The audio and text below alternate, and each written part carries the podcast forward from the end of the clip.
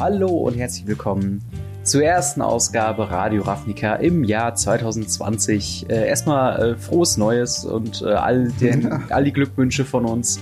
Und uns, das bin nämlich nicht nur ich, sondern auch Franz. Wie geht's dir? Hallo, ja, äh, es wird wieder so früh. ich habe mir diesmal einen Kaffee äh, gemacht. Normalerweise tue ich das nicht, weil ich ultra stark auf Koffein reagiere. Mhm. Aber irgendwie habe ich mir jetzt über die freie Zeit ähm, so einen blöden Rhythmus angewöhnt, dass ich die frühe Zeit nicht mehr gut. Man sieht vielleicht, meine Augen sind kleiner als sonst. Aber ja, ansonsten ja. bin ich ganz fit und ich freue mich auf die Folge. ja, bei mir war es auch ähm, ja, gestern noch ein bisschen länger als eigentlich geplant. Also von daher ist es heute vielleicht eine etwas entspanntere Folge, aber warum auch nicht? Ähm, ja. Zudem, ganzer Nebensatz hier, ich bin ähm, quasi im Umzug gerade, deswegen sieht das bei mir gerade noch ein bisschen karg aus. Das kann sich die nächsten äh, Wochen ein bisschen ändern, nur zur Information. Also mir geht's gut, ich bin jetzt nicht auf der Flucht oder sowas, also ich bin jetzt einfach nur gerade im Umzug und es ist noch nicht alles da, wo es sein sollte. Ähm, aber was da ist, sind unsere Themen für diese Folge und zwar äh, wir hatten ja beim letzten Mal unsere schöne Quizard-Sonderfolge quasi als unser Weihnachtsgeschenk für euch, für die Feiertage. Jetzt wollen wir nochmal das letzte Jahr Revue passieren lassen. Ähm, denn wir haben ja so ziemlich genau vor einem Jahr haben wir auch angefangen mit Radio Ravnica und haben dann dementsprechend schon so ein paar Meinungen quasi über die Zeit gesammelt und wir wollen heute mhm. einfach nochmal ein bisschen gucken, äh, was hat sich in den Formaten verändert, äh, was generell hat sich in der Magic-Welt verändert für uns. Äh, das wollen wir so ein bisschen diskutieren. Danach ein bisschen unsere, äh, ja, unsere hauseigenen Oscars, äh, äh, Oscars mhm. quasi für 2019, wo wir ein paar Tops verteilen wollen. Was war denn Top Set, Top Farbe, Top Kreatur, Top Planeswalker im letzten Jahr? Cool. Dann würde ich sagen, legen wir direkt mal los mit dem Rückblick 2019. Ähm, mhm. Wie hast du denn das letzte Jahr so empfunden? Jetzt erstmal so aus dem reinen Bauchgefühl heraus für Magic. Mhm. Also ich muss sagen, ich fand es sehr angenehm, sehr schön. Ähm, es hat für mich persönlich einfach, war das, glaube ich, das intensivste Jahr Magic mhm. äh, bisher. Ich, es müsste eigentlich letztes Jahr gewesen sein. Oder war das schon 2018, wo ich in Lille war? Ähm, mhm. Ich weiß gar nicht, aber ich war auf jeden Fall auf äh, der Card Market Series ähm, und ich glaube, da auf jeden Fall in Gent und in, in Frankfurt. Mhm. Ähm, also ich war auf jeden Fall auf größeren Turnieren und ähm, das war schon, hat super viel Spaß gemacht, super viele nette Leute kennengelernt. Ich war auf dem Magic Celebrity Cup, was für mich persönlich das Größte, was ich bisher gemacht habe in Magic war und auch das, was mir mit Abstand am meisten Spaß gemacht hat, weil es halt einfach letzten Endes war es sowas wie eine LAN-Party, mhm. äh, fast unter Freunden, obwohl man sich ja gar nicht kannte. Und ähm, es das war einfach eine super lustige und entspannte Atmosphäre. Und äh, ja, also es war für mich ein super tolles Jahr und ich hoffe, dass 2020 äh, noch besser wird, ehrlich gesagt. Ja. Ähm, wie ist es denn das bei, bei dir gewesen? Ja, also bei mir hat dieses Jahr so richtig erstmal angefangen, dass ich mich auf einem neuen Level mit Magic, also beim letzten Jahr muss ich sagen, so richtig beschäftigt habe, allein äh, wegen dem Podcast, ähm, den wir auch, wie gesagt, ich glaube, ich war so, wann, wann, wann hatte ich dir die Idee? War das, ich glaube, es war Dezember im Jahr davor, meine ich. Ähm, ja, es war kurz vor, oder äh, ja doch kurz vor Gilden von Ravnica, meine ich. Daher kam ja dann auch unsere, also die Namensidee. Mhm. Genau, genau. Und äh, ja, müsste kurz davor gewesen sein. Wenn das im Januar rauskam, dann könnte Dezember gut passen. Also wir hatten unsere erste Folge, äh, ich habe gerade mal nachgeguckt, ist tatsächlich äh, Ravnikas Allegiance Spoiler. von mhm. daher, ähm, ja, ja war das ungefähr so. Also irgendwie um Gilden von Ravnica rum. Genau. Ähm, von daher, äh, ja, ungefähr da in dem Zeitraum. Und ähm, da hat sich ja auch bei mir so ein bisschen was verändert. Ich habe halt angefangen, ähm, mal on-off-mäßig zu streamen. Ich habe halt hier so ein bisschen Content auf meinem Kanal zum Thema Magic gemacht und ähm, das ist tatsächlich was, wo ich dann auch gemerkt habe, wie viel Stoff einfach so die Materie bietet. Mhm. Und ähm, dann, wie tief man da halt auch einsteigen kann, was die Möglichkeiten überhaupt dann auch alles sind. Ähm, und dass man dann, äh, oder dass ich dann auch zum Beispiel Teil des äh, Early Access Streamer Events von Throne of Eldraine war, das war für mich halt oh, ja. ein großes Ding, weil das so, ich, also so, so, so, was Magic Content angeht, außerhalb von diesem Podcast, bin ich halt noch super, wie soll ich sagen, äh, mache ich super wenig eigentlich. Also, wenn es hochkommt, irgendwie eine Handvoll Videos auf verschiedenen Kanälen. Ähm, und dann war das halt diese Einladung zu bekommen, war schon irgendwie krass, wo ich dann dachte so, wow, was, wieso jetzt? Aber es hat halt auch mega viel Spaß gemacht und äh, ja, auch da hoffe ich, dass es äh, in Zukunft so weitergeht. Ähm, und ja, wie gesagt, gerade der Podcast war halt dann auch so ein Ding. Äh, wir haben uns ja auch sehr äh, verändert über die Zeit. Also wer noch die allererste Folge sich angeguckt hat, äh, wo ich aus irgendeiner, aus irgendeiner, ähm, aus irgendeiner äh, Idee heraus hatte ich gedacht, dass eine Säule zwischen unsere Bildschirme ein Video zu packen, dass das eine super Idee sei. Wenn man sich heute nochmal anguckt, sieht es richtig panne aus. Ähm, und ja, auf jeden Fall war es äh, auf jeden Fall eine interessante Zeit. Äh, ich aber mich mal ganz kurz in dieses Video. mach das mal. ja, ja, das war äh, auf jeden Fall super interessant meiner Meinung nach. Und ähm, ja, wir haben uns auf jeden Fall seitdem ein bisschen gewandelt. Ähm, mhm. Aber wir können ja auch mal äh, dann in die Formate selbst reingehen. Und ähm, ich weiß nicht, wann war denn dein Jahr, wo du so, war das dieses Jahr, wo du dich, oder letztes Jahr, wo du dich so richtig mit Modern auch auseinandergesetzt hast? Mm, ich meine, das Modern Deck habe ich Dezember 2018 mhm. quasi, also Weihnachten 2018 quasi zu Weihnachten geschenkt bekommen von meiner lieben Frau. Mhm. herzlichen Dank dafür. Also du quasi bau dir ein Modern Deck, ich bezahl's. das fand ich ganz cool.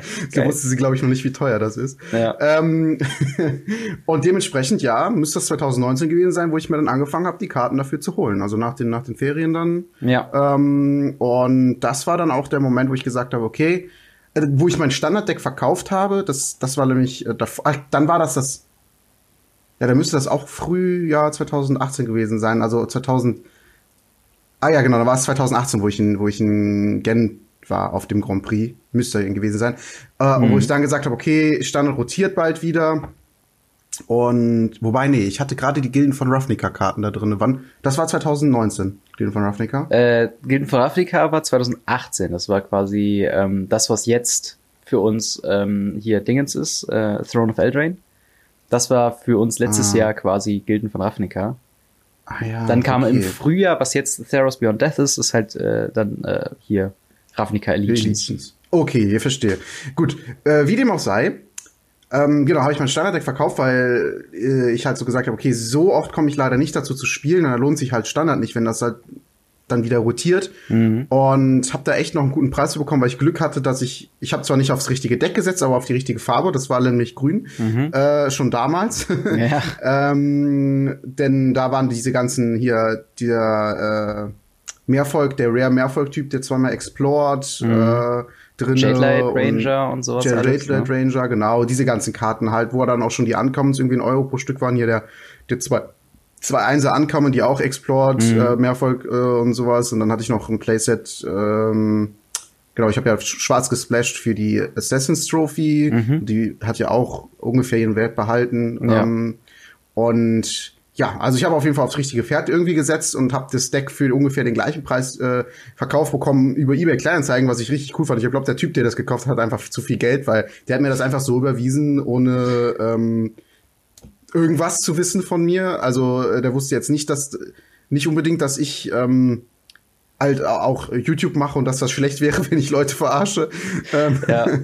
ähm, und ja, keine Ahnung. Auf jeden Fall hat er es mir gegeben. Ich habe ihm es natürlich dann zugeschickt, habe aber dann von ihm auch keine Nachrichten mehr erhalten. Hm. Danach, also ähm, keine Ahnung, ob er damit dann zufrieden war oder nicht, aber er wusste ja, was er kauft. Wie dem auch sei, hat das verkauft, hat mir dafür dann auch äh, angefangen, halt schon Modern äh, Karten zu holen, aber das Deck war dann halt insgesamt schon deutlich teurer. Hm. Und äh, ja, habe dann mein Bun Spirit Deck gespielt, mit dem ich auch sehr viel, sehr gerne gespielt habe. Hm. Und das war für mich dementsprechend auch ein äh, sehr schönes äh, Modern, ja, definitiv. Ja, also Modern hat ja auch sehr krasse Veränderungen hinter sich. Ähm, wir hm. haben halt auch äh, sehr viel natürlich über Modern Horizon berichtet, was so aus in, in verschiedenen Phasen quasi durch die Community gespült ist. Und zwar erst mhm. als äh, ein Set, wo man äh, sehr viel Hoffnung drin hatte, dachte so, oh krass, jetzt werden Karten, jetzt wird Modern endlich mal so richtig ausgeschöpft und als Format ernst genommen. Mhm. Ähm, dann hat man so gemerkt bei den Spoilern, oh ja, das ist ja hier mehr so Commander Horizons und da gab es ja diese mhm. ganzen zahllosen Gags, wo die Leute dann meinen, sie wären irgendwie besonders clever, dass man sagt, okay, ähm, hier Modern Horizon ist halt äh, überhaupt nicht für Modern gedacht und so. Ich meine, äh, teilweise war es ja auch so unsere ähm, unsere durchgehen oder was heißt durchgehen, aber mhm. eine Meinung von uns, äh, ich glaube, mein Titel von der Sendung war tatsächlich auch schon die Enttäuschung des Jahres. Naja gut, hat sich als äh, nicht wahr behauptet, sagen wir es mal so. Ähm, und dann haben wir natürlich die, äh, ich sag mal, großen Brecher in Form von Renan Six, Hogak und äh, Ursa, dass so die, ich würde sagen, die drei Karten sind, die am meisten aus dem Set irgendwie hervorstechen, die teilweise mhm. gebannt wurden in verschiedenen, äh, in verschiedenen Formaten. Ich würde würd auf jeden Fall noch dazu die, die Länder sagen, die auch ziemlich gut oh, sind. Oh ja, ja, ja, genau, die Horizon ähm, Lands oder. Also die sind gar nicht Lands. mal, also ne, da haben sie sich schon was Gutes überlegt, fand ich. Ja, definitiv. Das ist ein solider Effekt auf jeden Fall, jetzt auch in mehreren Farben zu gebrauchen. Das wird, also, das hat halt alles sehr großen Einfluss gehabt auf ähm, Modern als Format. Und äh, auch eine positive Sache muss ich dazu sagen, dass halt Modern Horizons Karten immer noch gedruckt werden. Das heißt, ähm, eine Befürchtung, äh, die wir auch hatten oder die es auch zum Ankündigung gab, dass es halt so wie die Ultimate Masters Sachen oder die generell Masters Produkte quasi äh, laufen wird, die dann so zwei Printruns bekommen und dann halt einfach nie wieder. Ne, Modern Horizons kriegt man nach wie vor, im, zumindest bei uns im Local Game Store, äh, einigermaßen regelmäßig und äh, auch immer noch eine Box auf Reserve. Und das ist halt, ähm, äh, muss ich sagen, tatsächlich, oder, oder alles gefragt, wie findest du denn im Großen und Ganzen Modern Horizons? Findest du, es ist eine positive Entwicklung für das Format oder glaubst du, es ist eine, ähm, ja, im Nachhinein vielleicht dann doch fragwürdigere Entscheidung? Hm. Ähm, irgendwie habe ich das Gefühl, an sich nicht schlecht. Ähm, ich habe so ein bisschen, ich mutmaße immer sehr gerne, deswegen, ähm, das geht immer sehr auf ist immer sehr auf dünnem Eis. Aber jetzt im Nachhinein, wo sie auch Pioneer angekündigt haben äh, und halt umgesetzt haben als Format, frage ich mich ernsthaft, äh, mhm. wolltet ihr wirklich ein Modern Horizons Set machen? Wolltet ihr vielleicht ein Modern äh, Pioneer Horizons Set testen? Äh, oder wolltet ihr quasi wirklich deutlich machen, hey, wir unterstützen Modern noch, aber wir machen jetzt Pioneer und Modern wird langsam weniger. Aber damit ihr keine Argumente dafür habt, machen wir ein Modern Horizons. Ich bin mir da so ein bisschen unsicher, was, was so die Absicht wirklich hinter mhm. dem Set war, weil ähm, zu dem Zeitpunkt wussten wir ja noch nichts von, von Pioneer und ähm, ich finde das, ich finde das einfach schwierig, weil es ist wirklich, Modern und Pioneer sind sich relativ ähnlich, beziehungsweise Modern ist sich so ähnlich zu Pioneer wie Modern zu zu äh, Legacy, würde ich sagen. Mhm, ja. So ungefähr. Und das ist halt die Frage, ob, ob beide noch wirklich eine hundertprozentige Daseinsberechtigung haben oder ob man halt wirklich sagt, äh, ja, Modern mal weniger langsam und dann geht man lieber zu Legacy so rüber, so ungefähr. Mhm. Oder Legacy-Leute geht mal lieber rüber zu Modern, dass sie versuchen irgendwie diese Formate zu vermischen. Ähm, ich bin mir einfach unsicher, aber das ist so, das ist nur so am Rande. Mhm. Was ich zum Set an sich äh, sagen kann, ich, ich, finde die, ich fand wie gesagt die Länder ziemlich cool. Also äh, da habe ich mich eigentlich sehr drüber gefreut, dass sie die äh, rausgebracht haben. Und äh, generell fand ich eigentlich das Set durchaus in Ordnung. Also wirklich ein, ein gutes Set.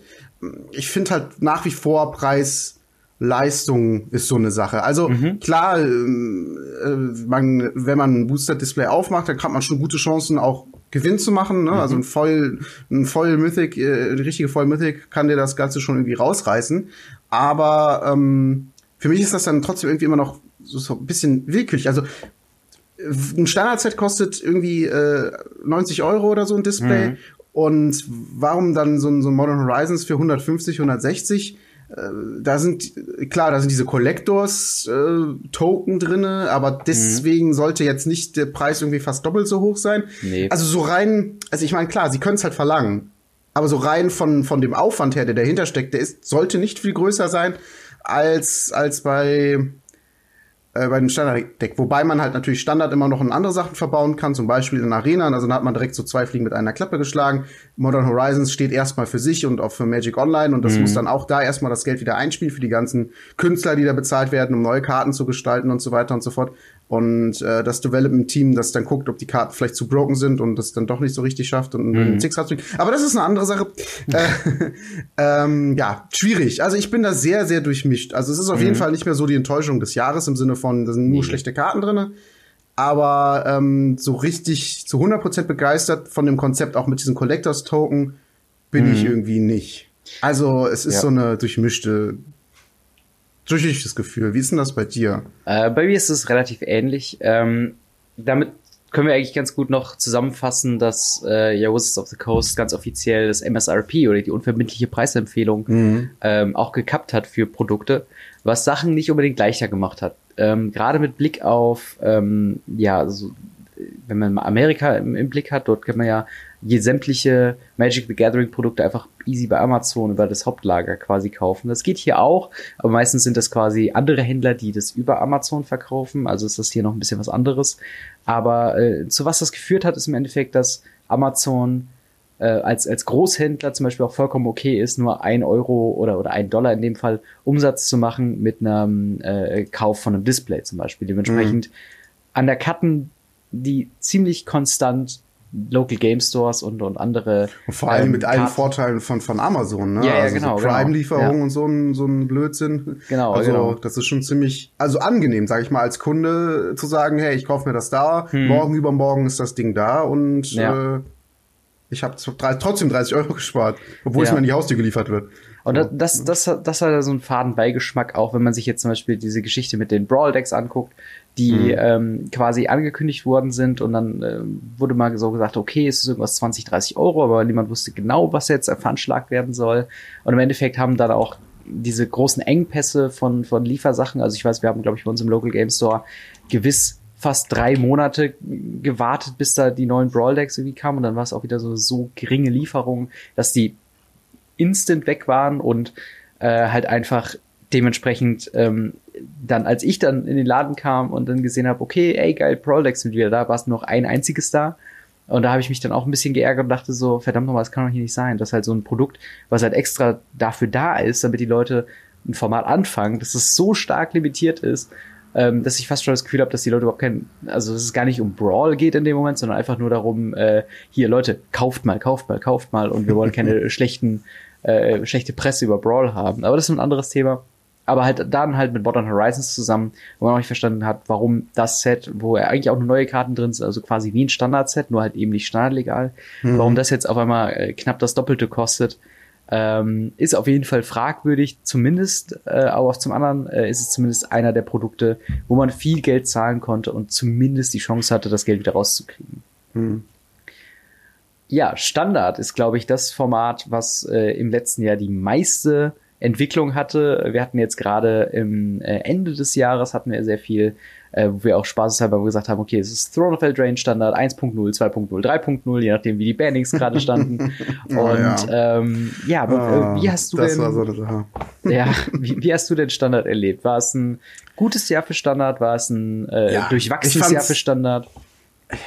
Durchwachsen gut. Hm überwiegend gut, würde ich trotzdem sagen. Mhm. Auch wenn die letzte Zeit das eher anders gezeigt hat, äh, würde ich trotzdem immer noch sagen, überwiegend gut, weil halt der Anfang dieses Jahres so gut war. Also Ravnica Allegiance, allgemein dieser Ravnica-Block War of the Spark, ähm, das war alles so schön rund, das hat so viel Spaß gemacht, es war von sich aus so viel Diversität im mhm. Format, ähm, kaum oder gar keine Bannings, ich erinnere mich gerade zumindest an nichts.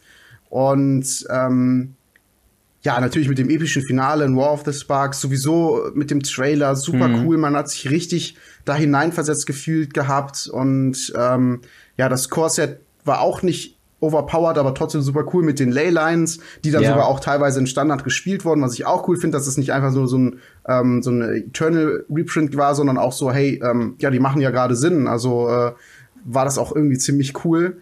Und ähm, ja, und dann irgendwann äh, kam halt Throne of Eldraine. Mhm.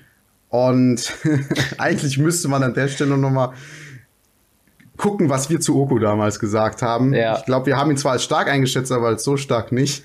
ja, ich glaube, die, die durchgehende Meinung äh, zur Spoiler-Season war damals so, ähm, ja, das wirkt, also man kann viel mit dem Planeswalker machen, aber es ist noch unklar, wie stark werden Food-Tokens sein, wie äh, ja, effektiv mh. ist diese Fähigkeit und dass das halt so ausartet, ist halt so ein Ding, damit hatte, glaube ich, im Vorhinein keiner wirklich gerechnet. Und ähm, ja, ist auf jeden Fall interessante Entwicklung, ja. Und ja, das war halt dann so ein, so ein Problem einfach, ne? Also die, mhm. die ganzen Bannings dann nach und nach, Field of the Dead und, und Oko und äh, was war noch gebannt?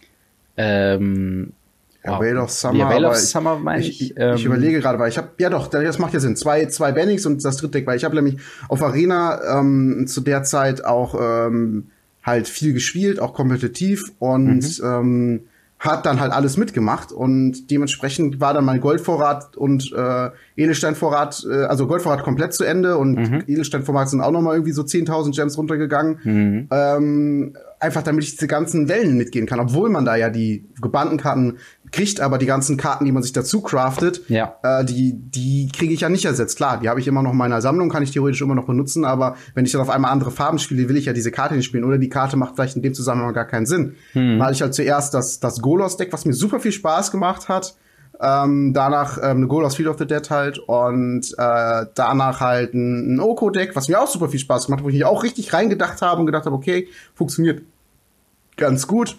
Und äh, ja, dann habe ich mir noch ein, ähm, ein, ein, ein Rakdos Sacrifice Deck gemacht, ähm, danach als das dann als Oko dann gebannt worden mhm. ist.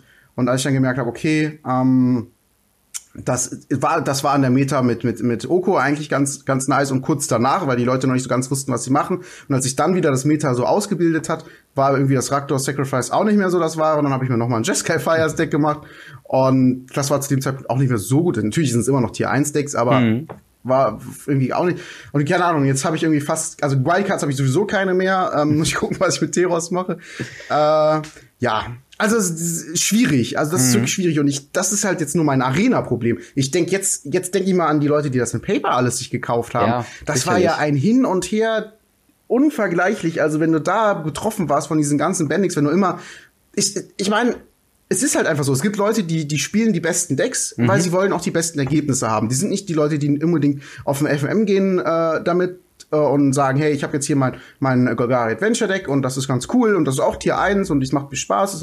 Aber es gibt halt auch die Leute, die sagen, hey, ich kaufe mir jetzt das Deck, mit dem ich am besten kann, weil mhm. ich damit Turniere spielen möchte, weil ich damit gewinnen möchte, ähm, vielleicht auf die nächste, mich für die nächste Mythic Championship qualifizieren möchte. Und wenn die das da alles mitmachen, das ist echt nicht schön. Und da muss man ja. echt sagen, da muss man echt aufpassen, gerade in Standard, dass das nicht nochmal passiert, weil das ist also mit eigentlich das Schlimmste, Standard dann durch die Bannings, was ich mitbekommen habe. Also Dingen, das war wirklich gar nicht schön. Vor allem ja. Standard ist halt auch mal so ein Format, wo immer alle, äh, wo auch immer gesagt wird, okay, das ist so ein Entry-Level-Format und so. Äh, und mhm. gilt, gilt äh, oder, oder Gold ja auch langsam lange als ähm, ja so nicht so komplex wie Modern und Co. Ähm, mhm. Zum einen muss ich dazu sagen, jetzt mit Throne of Eldraine und diesem Power Level Rise, den wir jetzt miterlebt haben, auch schon in War of the Spark, äh, hat sich das glaube ich, geändert. Klar, du hast immer noch äh, in, in anderen älteren Formaten oder in, in, mit einem größeren Kartenpool quasi äh, hast natürlich krassere Kombos und so weiter. Aber vom, vom Komplexitätslevel ist, glaube ich, Standard mittlerweile auch ziemlich weit vorne dabei. Und ja. äh, gerade, was du schon viele, sagst. Äh, viele verrückte Interaktionen auch. Genau, genau. Mhm. Und wenn, wenn man noch dazu kommt, dass ähm, ja dann halt auch der, der Preis äh, alles andere als oh, normal ja. Standard ist. Wir hatten oh, ja. teilweise Decks herumlaufen, die irgendwie 700, 800 Euro oder Dollar das gekostet echt, haben. Das ist echt Wahnsinn. Ne? Also das ja. liegt einfach daran, dass die Karten so relevant waren auf einmal in allen, Oko in allen Formaten, Teferi in allen Formaten. Und dann, wenn du die natürlich dann viermal brauchst, ja, 200 Euro. Once upon a time, ja klar. Ja. Dann das sind das halt 400 Euro. Äh, ja, doch direkt halt, wenn du Oko, Teferi und Once Upon a Time spielst, ja. Genau, und ne, dementsprechend auch, Karten. auch wenn, wenn Simic-Farben gerade sehr beliebt sind, dann ist halt auch, mm. die Breedingspools werden teurer, die waren ja auch teilweise oh, mit, mit fast 15 bei 15 Euro. Euro. Ja, genau. Da habe ich auch gedacht, what? Ja. So teuer war, also die sind, als ich weiß noch, als wir eingestiegen sind in die, in die Schockländer, dann mm. waren so viele verfügbar, 5 Euro in Schockland. Ja. Für ja, jedes. Mittlerweile ist ja, die, die sind ja noch im Print, die Sets, wo sie drin sind. Also es ist halt das ist schon. Ja Wahnsinn eigentlich, dass das, eigentlich sollte ich da mal ein Display aufmachen. ja, auf jeden Fall ein sehr, ähm, sehr heikliges ähm, ja für Standard, würde ich mal sagen. Also mhm. äh, was auf jeden Fall Standard geschafft hat, ist sich aus diesem äh, Trott äh, gerade nach Ixalan, da habe ich das sehr stark so empfunden, oh, wo halt ja. viele Leute gesagt haben, so boah, Standard ist so langweilig und irgendwie ist das immer nur so, so die Vanilla Creatures. Ixalan äh, war eigentlich rein. irgendwie so ein langweiliges Set ja, insgesamt. Ja, genau. Leider. Und das ist halt das Ding. Ab jetzt kann man quasi sagen, auch auch mit Blick auf Theros, ähm, die hm. Möglichkeiten für verrückte Sachen in Standard zu machen, die äh, sind, glaube ich, auf jeden Fall gegeben und wie gesagt, wir haben ja auch im, im Lessons Learned Artikel äh, auf äh, der Aktion, also aufgrund der Bannings dann auch gesehen, dass ähm, sie haben gesagt, okay, Oko war ein Fehler, aber das wird das Power Level sein, was wir äh, erstreben. Und ich bin mal gespannt, wie ja, was das bedeutet für zukünftige Standardsets, ob wir, mhm. ob wir mhm. jetzt regelmäßig mit Bannings reden müssen, dass wir jetzt quasi mhm. mit jedem neuen Set, was rauskommt, zu sprechen, ja. genau, quasi jedem neuen Set, was rauskommt, äh, werden wir jetzt erstmal Bannings auch mit drin haben. Ich bin auf jeden Fall gespannt, wie das Ganze ähm, ja quasi abgeht. Ähm, ja, dann äh, Limited, äh, ich weiß nicht, hast du da gerade was zu, zu sagen, also zu Draft? Äh, ja, äh, ganz, ganz schnell, ich bin mhm. ja jemand, der das sehr viel spielt, Limited, wenn wenn es mir möglich ist in Paperform, aber oft halt leider nur, also das ist leider, aber halt auf Arena ist ein bisschen anderes Limited. Mhm. Aber äh, eigentlich nur zwei Punkte. Punkt eins, War of the Spark, super lustiges Limited, auch wenn es total busted war. Wenn du einen Gott hattest, hattest du eigentlich gewonnen. Ja. Aber der, halt, jeder hatte halt Planeswalker, das war auch super lustig. Schade, wie gesagt, dass die Götter da so krass mit reingespielt haben, dass, weil die halt immer wieder kamen. Das ist im Limited so gut. Ähm, das war ein bisschen schade, aber ansonsten ein super lustiges Limited-Format einfach. Mhm. Und das allerbeste Limited-Format, und das ist auch etwas, ähm, das habe ich mir jetzt extra hier vor aufgehoben, habe eben noch nicht gesagt, ist Modern Horizon. Das war wirklich die beste mhm. Limited-Erfahrung, die ich bisher hatte. Ähm, auf, auf gleicher Stufe mit einem anderen, das sage ich gleich, ähm, weil es halt einfach so ausgewogen war, Modern Horizon. Es, es gibt kaum Bomben da drinnen, die sagen, mhm. äh, du hast diese Karte im Deck, du gewinnst das Spiel, so ungefähr. Das ist bei Limited ganz schlimm. Gibt es ganz oft Karten, die einfach super overpowered sind, vielleicht ein bisschen teurer sind und in Standard gar kein Play sehen, aber ähm, so viele Möglichkeiten haben, dadurch, dass du halt so einen begrenzten Pool hast, einen limitierten Pool, haha, ähm, hm. äh, ist es ja so, dass, dass du Value-Karten, keine Ahnung, starke Planeswalker, wie zum Beispiel Garuk in Throne of Eldraine, im Limited, super gute Karte, hm. im Standard wenig gespielt. Hm. Und das ist halt in Modern Horizons kaum gewesen. Und da konntest du auch mal so Goblin Tribal spielen oder Sliver Tribal. Oder und Ninja. es war gut und es hat Spaß gemacht. Ninja Tribal, stimmt, habe ich auch gegen gespielt. Habe ich auch äh, gut gegen äh, verloren. also ein, eine Runde. Ich habe insgesamt habe ich ja dann den, den, Draft sogar gewonnen gehabt. Mhm. Ähm, es war auf jeden Fall super lustig. Es hat echt so viel Spaß gemacht. Und das ist ein Limited, das würde ich jedem am Herz, ans Herz legen, solange ihr noch an die Booster drankommt, so günstig wie sie jetzt sind und ihr Limited gerne spielt, kauft euch Modern Horizons und spielt eine Runde damit. Das macht ultra viel Spaß. Ja. Äh, also ich rede jetzt von Draft. Ziel könnte auch lustig sein. Und wenn du ganz kurz nur auf der, auf der gleichen Stufe sind für, war für mich auch das Unset super witzig. Also das Un äh, Stable. Genau, genau das, das, was ich gespielt habe. Super ja. lustig, aber das ist schon was länger her. ja, also ich habe vielleicht noch was zu Limited zu sagen, gleich ja. wenn wir ein bisschen über Arena reden, aber ähm, soweit dann erstmal deine, äh, ich sag mal, Expertise zu Limited. Ich habe es nicht gespielt in, in Paper, also es, ich glaube, das, was ich am meisten Limited gespielt habe, sind tatsächlich die Pre-Releases. Ja, auch nur, okay. weil es mhm. keine andere Option gibt, ähm, da Ziel zu spielen. Ähm, und äh, ja, dann würde ich sagen Pioneer. Ähm, ist jetzt noch ein sehr, sehr neues Format. Ich weiß nicht, äh, hast du schon Gelegenheit, Pioneer tatsächlich mal zu spielen auch oder? Hm. Bisher habe ich es noch nicht gespielt. Es gibt hm. ja verschiedene Anbieter, wo man äh, Magic spielen kann mhm. und sich nichts kaufen muss. Will ich jetzt nicht näher drauf eingehen. äh, da hätte ich theoretisch ja die Möglichkeit, das zu spielen, aber habe ich noch nicht gemacht. Mhm. Werde ich aber demnächst machen, einfach um mein Deck zu testen, mhm. ähm, weil ich erstmal ausprobieren möchte, bevor ich es mir halt hole. Und ja. dafür finde ich, ist das halt eine ganz gute Möglichkeit. Und ähm, ich warte jetzt halt noch den, den die Band-Announcement heute äh, Tag Zeitpunkt der Aufnahme. Wir machen das hier immer, also wenn es passt, machen wir die Aufnahme meistens montags morgens, mhm. ähm, so dass wir halt Mitte der Woche den Mittwoch halt releasen können. Mhm. Und ähm, da sind ja meistens dann halt die Bann-Announcements auch montags äh, und ja, deswegen kriegen wir die dann noch leider nicht gerade so nicht mit. Ja. Ähm, und die warte ich jetzt noch ab, weil ich denke mal, es wird wahrscheinlich noch in, in äh, ähm, Azorius Control wird wahrscheinlich noch was mhm. gebannt, gehe ich, geh ich von aus. Ich, mal gucken. Und äh, ja, ansonsten werde ich mir dann mal so die, die äh, Top-Decks anschauen und gucken, was davon mir zusagt und mhm. wahrscheinlich anfangen, da äh, hingehend mal was zusammenzustellen. Und äh, ja, wie gesagt, gespielt habe ich es noch nicht, habe mir es aber schon viel angeguckt und ich muss sagen, es ist halt einfach vielversprechend. Wie gesagt, ich habe mit M15 war das erste Display, was ich mir geholt habe. Ich sage mhm. immer, das ist so lustig, ich sage immer, äh, ich spiele noch nicht so lange Magic und M15, das war ja 2014, das ja. ist jetzt auch, also jetzt ungefähr sechs Jahre, fünfeinhalb Jahre her ist ja schon gar nicht mal so kurz. Klar, die Leute, ja. die irgendwie das in ihrer Kindheit gespielt haben, das ist noch mal was anderes. Aber ähm, dass ich das jetzt schon sechs Jahre oder fünfeinhalb Jahre am Stück aktiv spiele, ist ja doch schon eine Zeit. Und wie gesagt, Fall. damals war ähm, die, der Ravnica-Block, also Return to Ravnica, mhm. gerade auch noch standardlegal. Und deswegen habe ich das auch noch gespielt. Ich habe sogar noch später noch mal ein Pre-Release-Kit davon gekauft und mhm. gespielt. Ähm, also habe ich irgendwie mit allen Karten schon gespielt und deswegen ist das für mich irgendwie mehr, also näher einfach als modern. Das mhm. ist, äh, ja.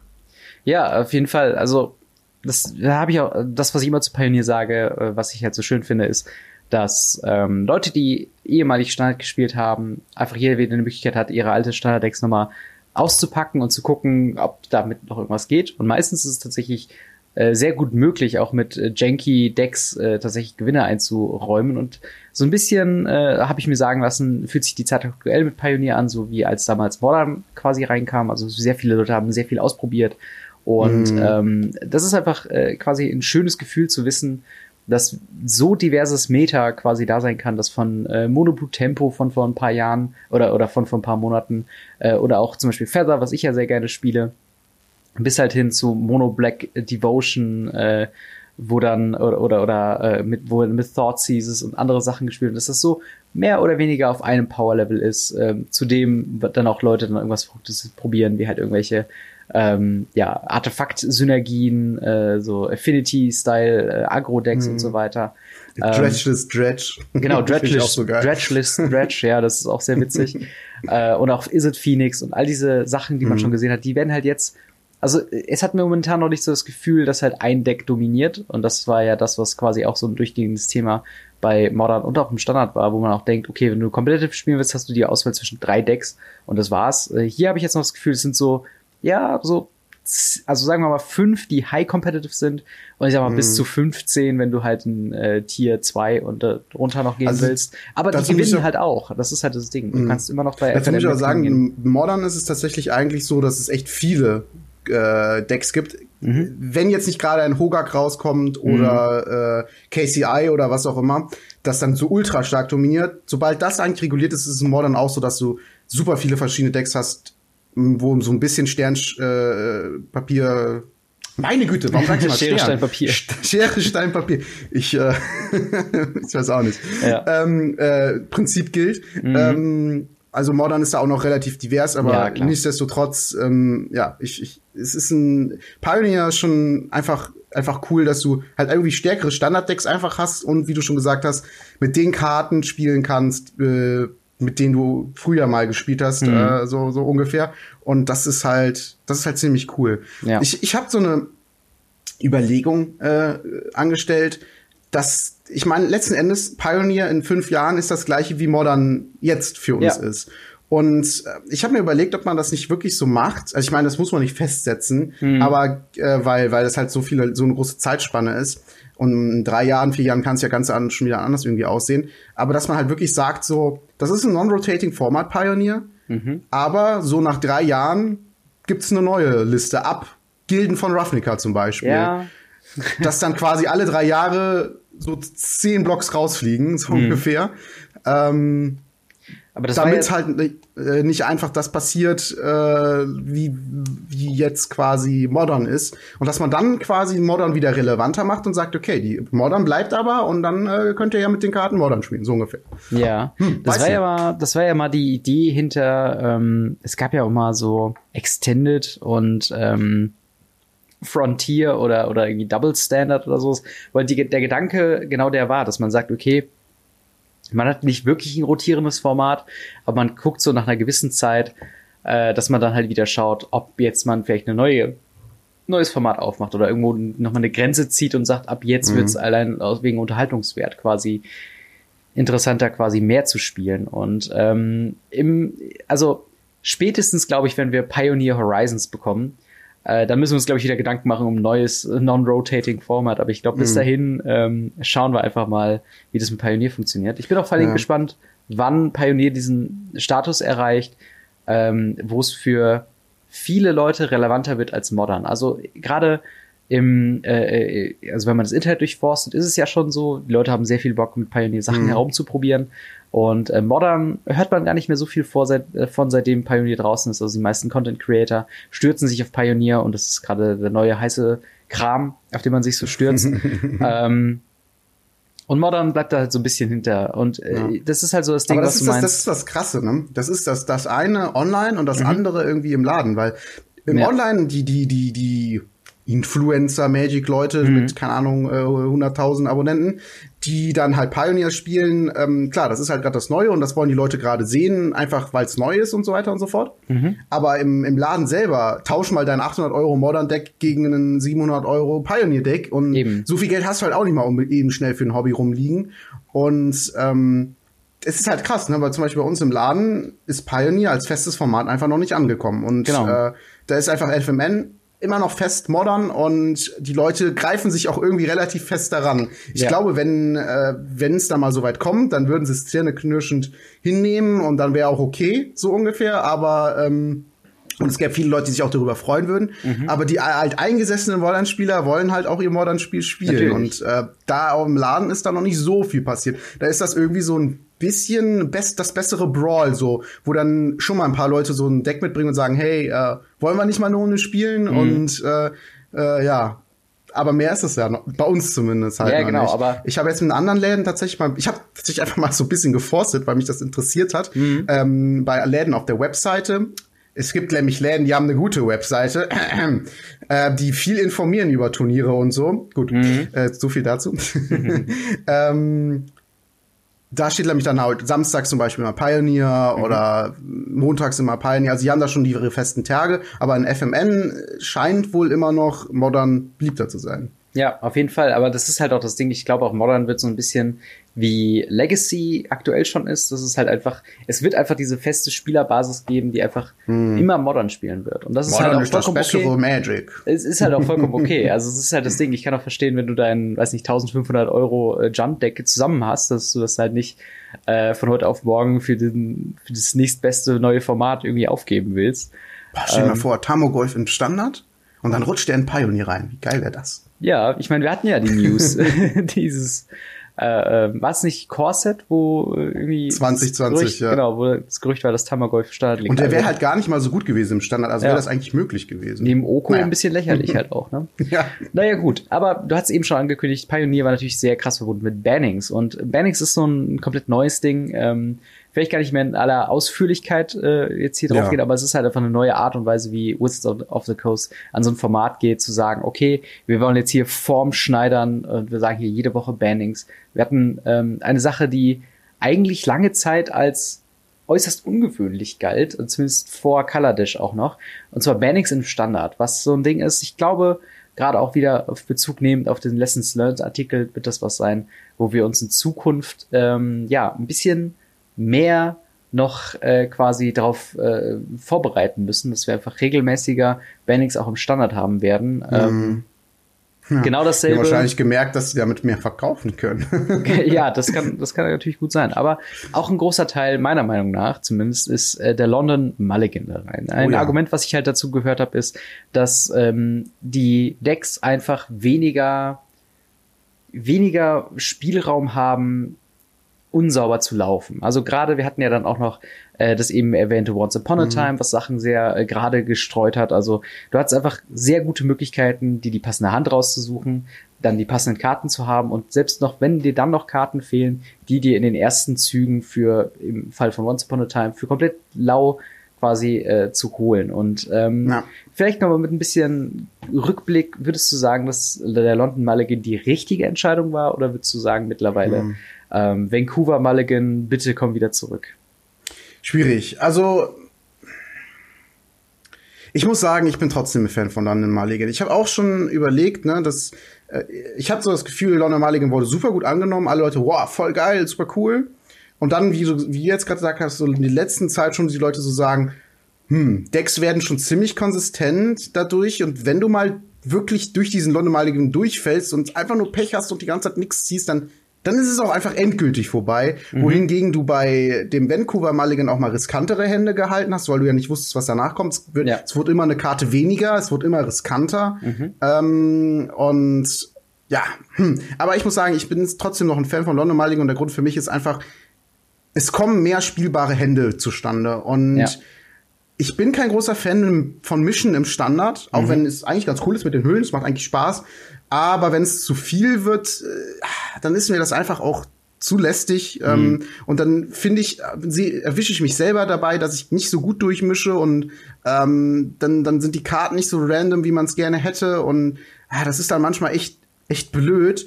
Und ja, deswegen mehr spielbare Hände, gleich mehr Magic, mhm. so ungefähr. Und nach dem Motto würde ich sagen, lieber den London Mulligan. Aber es ist ja. keine eindeutige Entscheidung. Das, ähm, also das Ding ist mit dem London Mulligan, ich bin da, glaube ich, immer noch nicht an einem Punkt angelangt, wo ich sage, ich mullige richtig.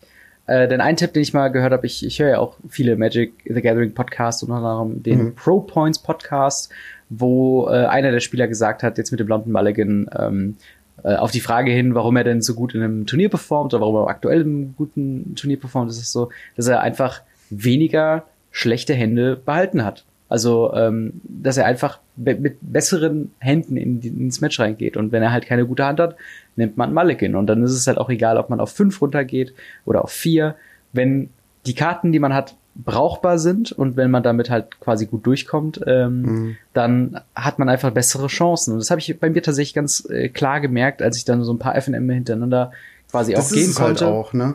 Habe ich einmal mit, bin ich einmal mit der Attitüde quasi reingegangen, so wie ich auch viel zu häufig noch denke, so von wegen, ja komm, ich will es nicht riskieren, diese solide Hand quasi wegzugeben. Ich habe ein bisschen was ich machen kann so und dann habe ich ein anderes Mal habe ich sehr sehr aggressiv gemalligant und beim beim einen Mal war ich irgendwo Mittelfeld, beim anderen irgendwie Platz drei oder so. Also mhm. es macht schon einen großen Unterschied gerade mit ja. so ähm, wie streamlined auch die Decks dann halt auch werden. Also ja. ja. Ich finde ich finde halt das, das ist halt ich habe auch schon so oft gegen Leute gespielt, die dann gesagt haben, so, ja, Hand ist jetzt nicht so gut, aber ich habe keinen Bock nochmal zu mischen. Es ist halt so, huh. mhm.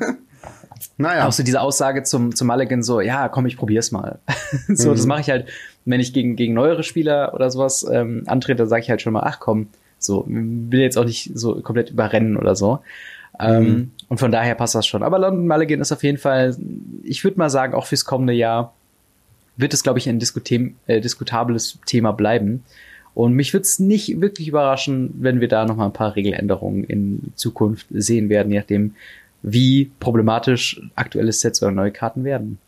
Mhm. Dann das große Jahr von Arena.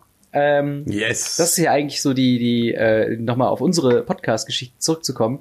Eigentlicher Vorreiter davon war ja das Talking Video Games, was wir zur Closed Beta von Magic Arena gemacht haben.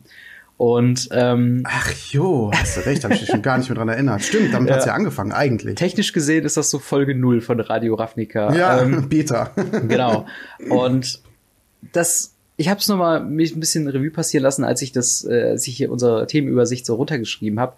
Und Magic Arena hat keine neuen Features bekommen im kompletten letzten Jahr. Wenn man jetzt mal ausnimmt, dass es quasi einfach nur, also wenn man jetzt ein neues Set als äh, nicht als neues Feature sieht, sondern halt einfach nur als die logische Weiterführung von dem, was das Spiel halt eben machen will, gab es nicht wirklich irgendwas, was großartig neu dazu gekommen ist. Brawl gab mhm. es technisch gesehen schon vorher mit Dominaria. So, ähm, das war, aber auch halt einfach rein, rein spielerisch gab es mehr kosmetische Änderungen und so Sachen wie zum Beispiel diesen super hässlichen Drachen, den man sich jetzt als Pet kaufen konnte. Und mehr und mehr solcher Sachen, Card Sleeves und so weiter. Aber wie lange wir jetzt auch warten mussten auf die Freundesliste und solche elementaren Features, die wir glaube ich schon damals gesagt haben, dass es so ein sehr, sehr wichtiger Punkt für Arena ist, dass diese soziale Infrastruktur einfach funktioniert. Magic Arena in letzter Zeit oder, oder gerade jetzt in, in Retrospektive hat sich einfach nicht so viel verändert, wie man es ähm, wie ich es mhm. gerne gesehen hätte. Auch zum Beispiel das Thema mit dem Draft. Da wollte ich ja nochmal drauf hinausgehen, weil ich habe die meiste Zeit, wenn ich gedraftet habe, habe ich auf Arena gedraftet und das ist einfach das Ding.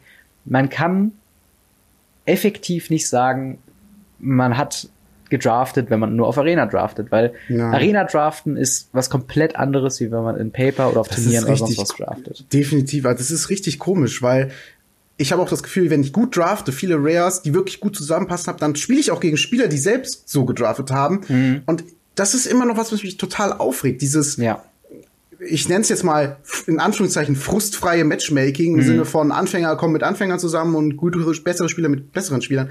Finde ich aber unfair, weil wenn ich ein besserer Spieler bin, dann möchte ich auch dadurch belohnt werden, weil du hast auch im normalen Turnier das so, dass es halt Schweizer systemmäßig mhm. halt gute Spieler irgendwann gegen gute Spieler spielen und die nicht so guten werden am Anfang aussortiert. Ich kann natürlich verstehen, dass es bei einem Computerspiel jetzt nicht so sein soll, dass auch die Leute, andere Leute auch irgendwie frustfreier spielen können. Aber irgendwie finde ich es auch so ein bisschen unfair, dass man dann halt, wenn man Glück hatte und ein paar gute Karten bekommen hat, dass man dann gegen die Leute spielt, die noch besser. Ich habe so mhm. oft erlebt, dass ich ein Deck mir gemacht habe und dann der Gegner einfach das bessere Deck hat, das gleiche ja. bessere.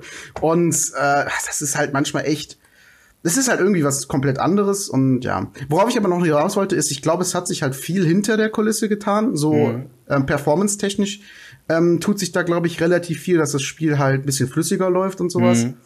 Und ich muss sagen, bei Brawl ist es ja immerhin so, dass jetzt wirklich die Command-Zone in Anführungszeichen dazugekommen ist. Immerhin. Aber ja. du hast schon recht, viel für den äh, Spieler. Ja. Außer kosmetisch, weil da kommt immer ganz schön viel raus. Mhm. Hat sich nicht getan. Und das ist halt das Ding. Vergleich jetzt mal, lassen wir jetzt mal das Magic-Thema weg.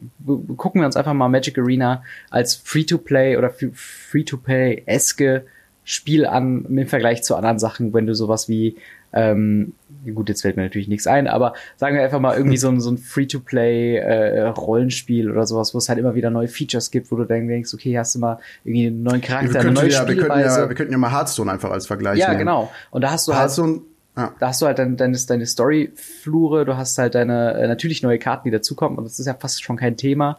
Du hast den ähm, Arena-Modus, ironischerweise. Tavern Brawl. Ja. Äh, du hast auch bei, wenn ein neues Set rauskommt, ist es auch ganz oft so, dass du nicht nur so eine so ein Adventure äh, in dem Sinne hast, sondern manchmal ist es auch so zum Beispiel Rätsel zu lösen. Mhm. Das fand ich auch super cool. Also halt, ja. das gab es auch damals bei Duels of the Planeswalker, dass du halt quasi eine Situation gewinnen, in einem Zug gewinnen musstest oder in zwei, mhm. äh, bevor der Gegner dich besiegt. Äh, sowas in der Richtung. Und also die, die haben sich da schon immer recht viel, viel ausgedacht und so auf so, oder eine Kampagne im Allgemeinen, mhm. auf sowas warten wir halt immer noch. Ne? Ja klar. Das, das ist halt das, was ich halt meine mit keine Features. Natürlich könnte man sagen, dass sowas wie äh, Artisan oder Pauper oder sowas, dass das neue Features sind. Aber sind wir mal ehrlich, es ist quasi einfach nur eine Eingrenzung von, wie du nicht sowieso schon Magic spielst. Also du ja. kannst Magic spielen, wie du es schon immer gemacht hast auf Arena, nur halt jetzt mit Uncommons und Commons oder hier mit nur Commons oder hier das mit, ist halt auch so eine Sache, ne? Mit, mit, mit einer Karte eigentlich genau, mit einer Karte, die, auf die du immer Zugriff hast. So, das ist halt quasi Brawl. Also, das ist halt einfach so das Ding so essentiell, also wenn ich jetzt nur Arena spielen würde, würde ich, glaube ich, sagen, oder hätte ich, glaube ich, schon lange das Interesse verloren, ähm, weil ich dann denke, das Spiel an sich gibt mir nicht genug Spiel, ähm, um das wirklich wertzuschätzen, gerade im letzten mhm. Jahr. Und als, als Magic-Spieler muss ich sagen, finde ich es halt einfach schade, dass äh, man so wenig Leidenschaft für dieses Projekt sieht, dass man sagt, okay, hey Leute, ich weiß, wir haben im Moment eine Bot-Draft, aber hier Turnierspieler und so weiter, macht euch keine Sorgen.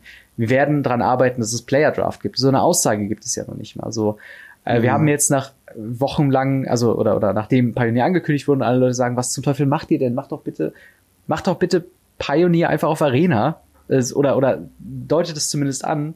Dann gab's halt mhm. Historic wo alle Leute gesagt haben, ja, äh, aber ihr könnt doch jetzt nicht Historic ankündigen und Pioneer und Pioneer ist deutlich geiler als Historic.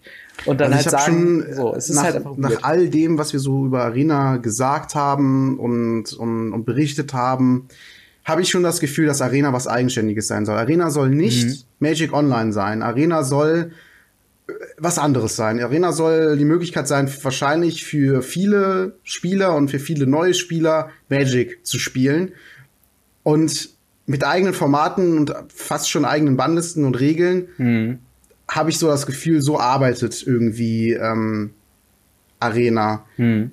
Also ne, mit, wie du schon sagst, mit Historic und, und, und so, mit Bot Draft. Ich glaube ehrlich gesagt, die wollen das gar nicht anders. Ja, aber es ist halt dann auch einfach nicht das Programm für Magic-Spieler. Also das muss man halt dann nee. auch wirklich sagen. Wenn du dann jemand bist, der, der seinen Skill gerne verbessern würde, ein Bot-Draft würde dich darin helfen, besserer Drafter zu werden. Klar, nee. es ist schön, dass du mehr Zeit verbringen kannst mit den Entscheidungen, die du hast, dadurch, dass du keinen nächsten Spieler hast, der auf deinen Pick wartet. Äh, also als Einsteiger für Draft super. Aber darüber hinaus muss es halt dann auch sein, vor allem wenn wir jetzt sowas wie die äh, Worlds haben, also die, die, äh, den Weltcup quasi mit den 16 besten Spielern in Magic the Gathering, wenn das komplett auf Arena stattfindet, dann müssen wir einfach ein bisschen was mehr haben. Also ein bisschen was mehr haben für Magic-Spieler, ein bisschen was mehr haben für Arena-Only-Spieler, ein bisschen was mehr haben für, keine Ahnung, damit man Fortschritt sieht, damit ich, wenn ich den PC morgens anmache, äh, das Bock hab auf Arena und nicht Bock habe auf Magic und deswegen Arena spiele. Und das, da ist mir einfach noch viel, viel, viel zu wenig. Und ich finde, Arena ist das Beste, mhm. was Magic in den letzten Jahren passiert, passieren konnte, meiner Meinung nach. Mhm. Aber da muss einfach mehr kommen. Die Entwickler können sich ja nicht darauf ausruhen, dass sie eine super Grundlage haben. Das hat schon bei Game of Thrones nicht funktioniert. Äh, vor allen Dingen, wenn halt dann irgendwann die Grundlage, wenn man denkt, okay, man will da noch weitergehen und dann, wie du schon sagst, mit eigenen Formaten dann hausieren, geht es halt schief, wie man es bei Historic sieht. Oder bei Bot Draft oder sonst irgendwas. Aber soweit zu meinem Rant über Magic Arena. Würde ich mal sagen, äh, gehen wir mal über äh, noch in unsere ja, Top ähm, 2019 äh, Liste. Und zwar als erste Kategorie habe ich mir rausgesucht äh, Top Set von 2019 und äh, rausgesucht so ziemlich eigentlich ähm, ja mit Ausnahme von von äh, Spezialsets, die da noch dazu kamen, ähm, die die Hauptreleases in dem Jahr Ravnica Allegiance, War of the Spark, Modern Horizon und Throne of Eldraine. Was wäre denn von den vieren dein Pick für das Top-Set, äh, was am besten performt hat und was am besten funktioniert hat in 2019? Schwierig. Ich, ich schwanke äh, zwischen War of the Spark, weil es halt einfach ein coole, cooles Set war mit den ganzen Planeswalkern mhm. und in jedem Booster am Planeswalker ist schon echt ziemlich cool. Mhm. Und Modern Horizon, weil das Limited einfach so viel Spaß gemacht hat. Das war so lustig und also es, hat, es war so divers auch einfach, dass ich mich nicht wirklich festlegen kann. Aber dadurch, dass ich eher Standard spiele durch Arena und sowas, ich glaube, ich sage ich War of the Spark, weil ich auch die, die Lore dahinter so cool finde mhm. und das war schon für mich ein echt cooles Set. Ja, ich glaube, ich würde mich da auch tatsächlich anschließen. Ich war tatsächlich kurz bei Ravnica Allegiance am äh, mhm. überlegen, weil irgendwie fühlt es sich an, so die Zeit mit Ravnica Allegiance Standard, so damals war die Welt noch in Ordnung. so ein bisschen. Aber natürlich mhm. rückblickend und gerade noch mit dem ganzen äh, medialen Rummel, der da drumherum passiert ist, mit dem War of the Spark Trailer, mit Trailer Reactions, mit dem, wie mhm. wir mittlerweile mit Sets umgehen und so weiter, äh, war einfach War of the Spark, glaube ich, das einschneigendere Erlebnis. Wobei zugegebenermaßen, ähm, wenn jetzt hier eine Kategorie wäre bester Trailer, glaube ich, da würde Throne of Eldraine gewinnen. Ich weiß nicht warum. Oh, okay. Also War of the Spark ist natürlich emotional besser, aber es halt mhm. irgendwo auch noch klassische Fantasy. Bei Throne of Eldraine hast du halt einfach dieses, äh, ja, dieses Gingerbread Man, der äh, Garuk mit einer Gabel ins Gesicht piekt. Ähm, das finde ich einfach, finde ich einfach, hat einfach was so. Mhm. Ähm, aber dementsprechend für uns beide tatsächlich Top Set 2019 War of the Spark. Dann, ja, Top Farbe. Was? Grün. Ja, eigentlich kann man da sich schon die Auswahlmöglichkeiten schenken. Es ist wirklich das Jahr der grünen Karten. Ähm, ja. aber, aber wie findest du die Entwicklung? Ist das was, was du prinzipiell begrüßt, dass es auch so einen Wechsel gibt? Oder äh, ja, wie, wie, wie siehst du das? Äh, ich bin ein Grün-Fan generell. Mhm. Also Grün-Weiß war so das, was ich ziemlich cool fand, ähm, als ich angefangen habe, Magic zu spielen. Mhm. Und ähm, ja, was soll ich, was soll ich sagen? Ähm, letzten Endes fand ich cool, dass da so mhm. viele Karten für rauskamen, die auch stark waren und so. Aber es ist halt wie, wie, wie mit allem, es sollte halt einfach balanciert sein irgendwie, also ausbalanciert und das war schon teilweise nicht mehr gegeben. Mhm. Also Grün war halt so gut. Ja. Irgendwie alles mit Oko und dann vielleicht noch Simic ähm, oder nur Monogrün und das gleiche sieht man ja auch im Pioneer. Mhm. Und boah, also, ja, Grün hat einfach overperformed. Ich weiß nicht, ob sie das so vorgesehen äh, haben. Ja, das, das ist halt der Punkt tatsächlich. Ich glaube auch, dass jemand ähm, im Team, also auch da lustigerweise finde ich, kann man so leicht sehen mit, ähm, ja, mit, mit, äh, was, Ixalan oder Rivals Ixalan, wo Carnage Tyrant drin waren. Ähm, Ixalan. Genau, wo dann, ich weiß nicht, wer vom Team es gesagt hat, aber auf jeden Fall hieß es dann so, äh, ach übrigens, das war seine Idee und haha, er mag grün. Und ich glaube, dieser Typ, auf den da gezeigt wurde damals, der hatte in den letzten paar Monaten so ein bisschen zu viel äh, Meinung äh, quasi reingebracht haben. Und mich würde es gar nicht so sehr stören. Ich, ich mag es, wenn die Farben generell stark sind. Mich hat's im Kontrast zu Weiß ziemlich genervt, weil Weiß ist so einer meiner Farben oder einer der Farben, die auch für viele Spieler sehr interessant ist und wo alle Leute sagen, okay, das ist irgendwie, ist, das spielt man irgendwie gerne. Es ist für viele diese Einstiegsfarbe, auch bei Arena, wenn man das Tutorial spielt, ist es halt erstmal das weiße Deck, was man hat. Und man assoziiert irgendwie mit Weiß so eine gewisse, äh, ähm, ja, so eine gewisse Art und Weise der Spielweise, wie ich sagen würde, wie Richard Garfield sich das gedacht hat, so von wegen äh, im, im Combat blocken und und äh, ne, solche Sachen halt. Und da finde ich es einfach schade, dass die ähm, Designer von Magic einfach im Moment nicht wirklich einen Plan haben für Weiß. Oder zumindest ist es das, was so rüberkommt. Denn alles, was wir in Weiß gesehen haben, ist Removal und Lifelink.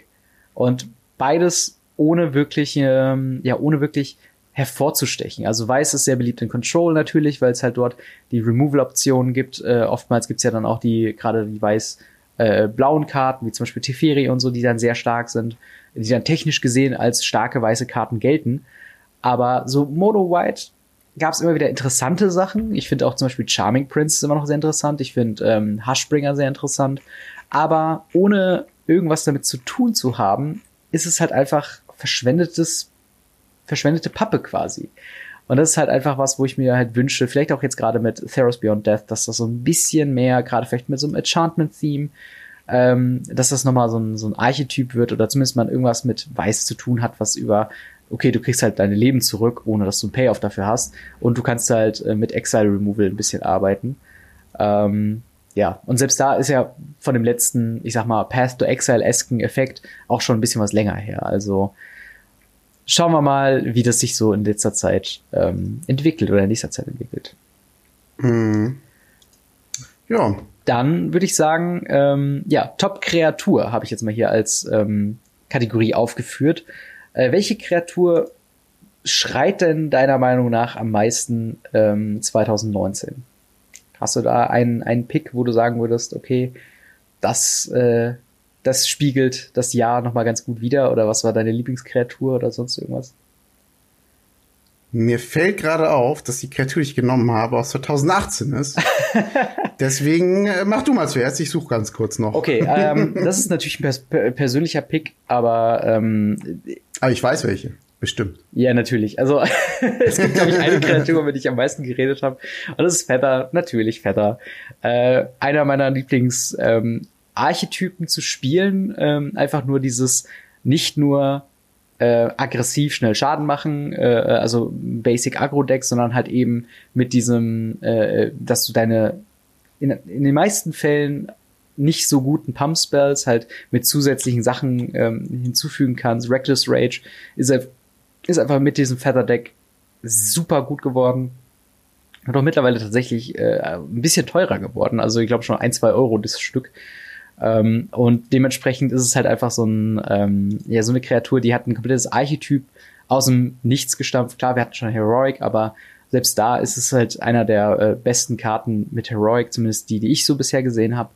Und ähm, es war eine Zeit lang sehr kompetitiv und ich äh, weine ein bisschen dieser Zeit hinterher. Äh, denn leider ist Feather auch wenn sie Turn 3 kommt, äh, allerdings halt ohne Haste und man will ja auch in der Regel noch ein bisschen Schutz offen haben, damit sie nicht direkt wieder removed wird, ist es leider immer noch ein bisschen langsam und ähm, in Pioneer allerdings mausert es sich so langsam zu einem äh, äh, zu einem Deck und äh, das ist halt auch ständig immer in den Top äh, äh oder in dem Metagame auf MTG Goldfish unter anderem dann äh, ja irgendwo Top 8, Top 16 irgendwo in der Liste findet man es immer noch. Also kein komplett abgeschriebenes Deck äh, und zumindest eins, was, äh, wie ich finde, sehr, sehr spaßig wird. Und wenn es funktioniert, sich auch sehr unfair anfühlt als Gegenüber. Aber sowas mag ich halt. Wenn man einfach ein Combat-basiertes Deck hat, was aber noch ein bisschen was hinzufügt, und das ist halt genau bei Feather eben diese Pump-Spells, dass man sie halt wiederbekommt. Mhm. Also. Ja, also äh, Feather eine sehr starke Karte. Mhm. Äh, definitiv äh, kann ich verstehen, dass du sie genommen hast. Das ist ja auch eine Karte, über die du irgendwie immer wieder gerne berichtet hast, wenn es denn was dazu Klar. gab, mhm. in irgendeiner Art und Weise. Und ähm, ja, bei mir äh, ist es tatsächlich, ich habe jetzt noch mal so ein bisschen äh, überlegt mhm. und nachgedacht. Verdammt, die Karte ist aus 2018. Verdammter Mist. ja, also, aber wenn, wenn es doch Effekt hatte auf 2019, ist ja egal, wann sie geprintet wurde. Also wenn sie, wenn du mit ihr 2019 gespielt hast, dann würde ich es gelten lassen. Ja, würdest du es gelten lassen? Auf jeden Fall. Es ärgert mich aber. Warum? Ah, na gut, es geht um den Arc-like Phoenix. Mm, um, ja. Ist ja in Gilden von Ravnica geprintet worden, also mhm. dann Ende 2018. Und das ist eine Karte, die mir im Standard halt anfangs begegnet ist, wo ich da dachte, okay, ja, okay, also nicht mhm. schlecht. Und wie am Anfang irgendwie 20, 30 Cent gekostet hat und dann so richtig abgegangen ist, als die in Modern so gut war. Yep. Und Leute gesagt haben, ja, die, die geht doch richtig ab mit, mit äh, Faithless Looting und so weiter und so fort. Und äh, ja, das war schon, das war schon ziemlich heftig. Also das fand ich schon ziemlich, ziemlich gut. Mhm. Und äh, das hat irgendwie für mich so das das, das Jahr 2019 halt durch, durch äh, Modern halt so ein bisschen geprägt, gerade Faithless Looting ähm, ja. und die ganze Geschichte, die danach kam mit KCI und so. Irgendwie hat das für mich mit Artlight Phoenix so seinen Lauf genommen. Nicht, dass das jetzt äh, das unmittelbar beeinflusst hat, aber irgendwie diese Art von doch Meta-Decks, die du ja gerade eben schon angesprochen mhm. hast in Modern, ähm, die einfach ja irgendwie dann nach und nach kommen. So, also mit, mit, mit, dann zuerst halt, wie gesagt, das, das Phoenix-Deck, was super gut war mit Faceless Looting, KCI, Hogak, äh, einfach Top-Decks, die wirklich richtig rasiert haben, was es auch lange in, in Modern so nicht, nicht gab. Hm. Und äh, ja, deswegen ist das für mich auf jeden Fall auch eine Karte, die 2019 äh, nachhaltig ähm, beeinflusst hat. Ja, ist auch tatsächlich so eine Art, ähm, es geht fast schon in die Richtung zu dem, was ich auch interessant finde an Feather, äh, dass du einfach quasi einen Combat-Plan hast, beziehungsweise deine, deine Cantrips hast und quasi ein Agro-Deck bist, aber halt dann trotzdem einfach äh, ja, die, auf diese magische Zahl 3 zu kommen, ähm, im, äh, also damit du halt deine Phoenixe wieder rauskriegst und gerade mhm. das sich halt auch sehr gut ergänzt mit dann Karten, die dann vorher und dann nachher gekommen sind, also Crackling Drake, natürlich im, im selben Set, aber auch selbst sowas, wie ich sehe jetzt im Pioneer Deck, äh, Young Pyromancer, das halt jedes Mal, wenn du eine Instant oder Sorcery castest, mit ein 1 äh, Elementar noch dazu packt, Brazen Borrower und so weiter. Also es ist einfach ein, ein Archetyp, der sich sehr gut ergänzt, sehr interaktiv ist, ähm, gegen dem, gegen das es aber auch natürlich Mittel gibt. Also es ist kein overpowered Deck. Zumindest in Modern zu einer gewissen Zeit ausgenommen. so wie es jetzt gerade aktuell herumläuft. Und ähm, ja, ich bin äh, auf jeden Fall gespannt, äh, ob Phoenix äh, und ähm, wie Phoenix sich dann noch weiterentwickeln wird. Ich hoffe natürlich, dass es spielbar bleibt. Ähm, ja, aber. Pioneer auf jeden Fall. Ja, und man, man guckt natürlich auch anders jetzt auf Instants und Sorceries, wenn es halt ähm, in die Richtung geht. Hm. Dann Top Planeswalker. Wir haben ah, eine Schwierig. sehr lange Liste an Planeswalker, aus denen wir äh, wählen können, allein durch War of the Spark. Äh, das könnte wahrscheinlich nochmal eigene Kategorie sein, Top Planeswalker aus War of the Spark. Aber ähm, vielleicht auch weniger, also ich meine, wenn man sagen würde, spielerisch haben wir, glaube ich, eigentlich nur die Wahl zwischen zwei und das ist halt äh, Oko und Teferi. Aber jetzt mal davon abgenommen, auch einfach aus persönlichen, welche wir gespielt haben, welche Effekte wir einfach cool fanden, wo wir uns vielleicht hoffen, dass da vielleicht noch ein bisschen was kommt. Hast du da jetzt gerade ja, ähm, im Kopf ich eine? Bin, ich bin da auch etwas unentschlossen. Beide Planeswalker sind in War of the Spark. Mhm. Also kommen sogar aus War of the Spark. Äh, also die Edition, die mhm. Version so ja. davon. Ähm, ich bin am überlegen. Äh, und zwar geht's um äh, Bolas oder Liliana. Bolas hm. finde ich halt einfach ziemlich cool, weil ähm, er ist nicht so teuer, mhm. hat aber echt starke Effekte mit einem ja, winning Finisher. Mhm. Und Liliana, weil ich einfach persönlich ein Liliana-Fan bin und ähm, finde, dass dieser Planeswalker auch ein super cooler, äh, starker äh, Planeswalker ist, vor allen Dingen halt zum Beispiel für Control-Decks. Mhm. Und ähm, ja, witzigerweise würde ich beide auch im ähnlichen oder gleichen Deck spielen, Grixis Control. Und ja, sehr schwierig für mich zu entscheiden, aber ich glaube, aufgrund der persönlichen, ähm, des persönlichen äh, Favorits würde ich sagen äh, Liliana. Mhm. Weil sie einfach super viel bringt. Direkt wenn sie aufs Board kommt, mhm. äh, macht sie dir Minimum Nee, man kann auf den Trigger reagieren. Also sie kann, glaube ich, direkt abgeräumt werden, ohne dass du eine Karte ziehst. Aber wenn sie halt kommt, mhm. dann äh, ziehst du auf jeden Fall mindestens eine Karte irgendwie. Oder, oder naja gut, wenn sie removed wird, nicht. Aber du, du hast auf jeden Fall viele Möglichkeiten ja. mit der Minusfähigkeit, ähm, den Gegner was opfern zu lassen. Und die ist einfach super, super vielen Situationen super gut und deswegen mag ich die sehr gerne. Ja, bei mir, äh, ich bin tatsächlich noch ein bisschen zwiegespalten zwischen dreien und wie gesagt, Oko und Teferi ausgeschlossen. Ähm, sind meine Kandidaten, glaube ich, für diese Kategorie äh, Gideon Blackblade, Liliana Dreadhorde mhm. General und Nissa Who Shakes the World.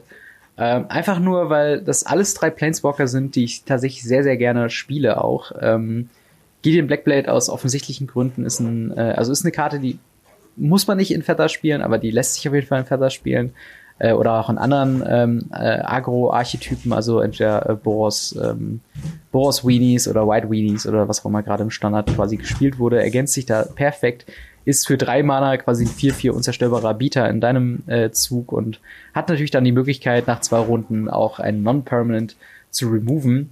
Äh, Liliana hast du eben schon gesagt, äh, super Kreatur äh, als Top-End-Finisher, reicht auch meistens eine Kopie oder zwei Kopien äh, in einem Deck aus und wenn sie dann liegt und nicht sofort beantwortet wird, ist es, sieht es schlecht aus. Ähm, und Nissa Who Shakes the World, ähm, zum einen natürlich mit Oko, komplett lächerlich, ähm, hm. oder, oder war lächerlich mit Oko.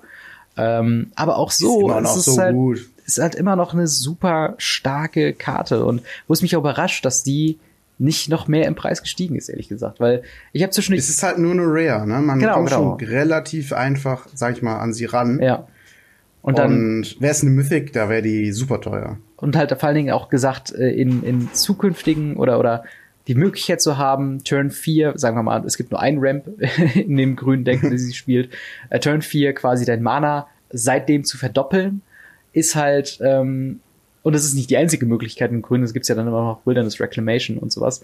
Ähm, das ist einfach verrückt. Und ich habe sie halt super gerne in äh, Elfenscheibe gespielt. Zugegebenermaßen sehr lange natürlich kein Top-Tier-Deck oder irgendwas, was man so äh, ähm, ja, gespielt hat auf Turnieren. Aber immer wenn ich es ausgepackt habe, gerade bei FNM und sowas, war es dann doch immer so ein Deck, wo die Leute dann immer so, hm, Moment, was mache ich denn dagegen? Und auf einmal ist das ganze Board voll und ich hau einfach rein.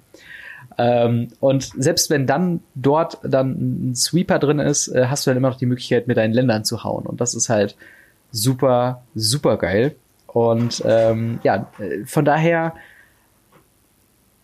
na, ich kann mich so schwer entscheiden. Ich glaube, komm, ich nehme ich nehm tatsächlich Nissa Who Shakes the World. Einfach nur, ähm, weil ich glaube, dass äh, ihre Blütezeit noch nicht vorbei ist. Ich glaube, da wird noch ein bisschen was kommen. Und sie ist ja auch noch eine ganze Zeit lang im Standard, äh, zumindest mal bis zum vierten Quartal 2020. Und ähm, ja, dementsprechend dein Pick für äh, Top Planeswalker Liliana, äh, meiner Nissa und ähm, ja, dann würde ich sagen, beenden wir das Ganze auch schon an dieser ja. Stelle. das hat doch ähm, länger gedauert als gedacht. Ne? ja, werdet damit gerechnet können, dass wir uns äh, verhaspeln. Verquatschen. Verquatschen. das ist ja so selten vorgekommen. Ja, ähm, ganz selten. In dem Sinne, lasst äh, uns natürlich auch teilhaben an, was sind eure äh, Top-Themen äh, des letzten oh, ja. Jahres? Äh, eure Top-Liste bitte in die Kommentare. Das würde genau, mich super ja. interessieren. Ich lese das Vor allem, total wenn ihr gerne. Halt Kreaturen habt. Ich war auch so, gerade bei Kreaturen am überlegen, ob man irgendwie so einen Underdog nehmen sollte, der jetzt nicht so häufig gespielt wird, weil dann hätte ich vielleicht Adanto Vanguard genommen oder so. Äh, immer wieder für eine Überraschung gut oder sowas. Ähm, auf jeden Fall äh, haut da mal rein, was eure ja, Top, euer Lieblingsset, was eure Lieblingsfarbe im Jahr war, ähm, was die Top-Kreatur, was Top-Planeswalker oder Top-Karte als allgemein, wenn ihr das noch äh, dann sagen äh, könnt. Äh, dementsprechend nächste Woche gibt's dann äh, die volle Dosis Theros Beyond Death Spoiler äh, beziehungsweise Previews, äh, unsere Top-Karten aus dem Set bisher. Ähm, auch da gerne eure Meinung schon mal in die Kommentare. Und dann würde ich sagen, vielen Dank fürs Zuhören bzw. Zuschauen. Bis zum nächsten Mal. Haut rein. Ciao. Ciao.